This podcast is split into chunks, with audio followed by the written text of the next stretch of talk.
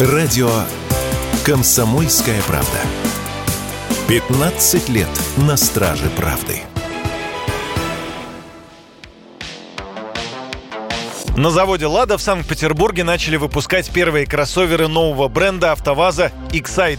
Официального сообщения не было, но автоблогеры заприметили на площадке с готовой продукцией несколько десятков новых машин. В них без труда можно узнать автомобили Черри семейства Тига 7. Именно эта модель, как можно предположить, и станет первой или одной из первых для бренда Excite. Дело в том, что машины стоят без передних решеток и логотипов. Подробности нам рассказал автоэксперт, ведущий рубрики «За рулем» на радио «Комсомольская правда» Максим Кадаков.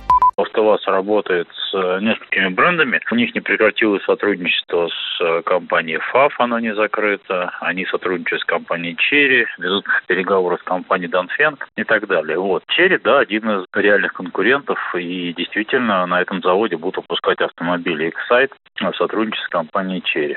В общем-то, это уже не секрет. Машина не хуже и не лучше, чем аналогичные такие же машины, которые мы видим на рынке. Весь вопрос будет в комплектациях, в цене, в гарантийных условиях и во всем остальном.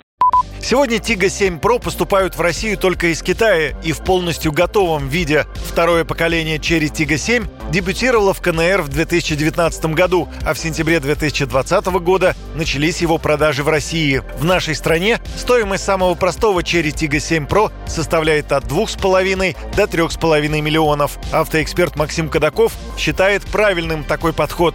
Начать производство в России китайских автомобилей с крупноузловой сборки, а затем постепенно углублять локализацию машин.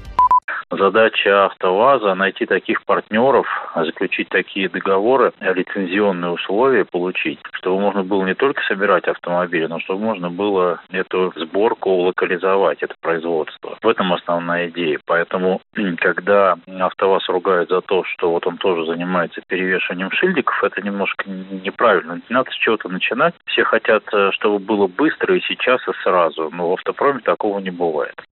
Как и большинство предприятий иностранных брендов, завод Nissan в Санкт-Петербурге прекратил работу весной 2022 года. Позднее стало известно, что все производственные мощности японской марки перешли под контроль АвтоВАЗа. Емкость завода на момент, когда там выпускали машины марки Nissan, составляла 100 тысяч автомобилей в год.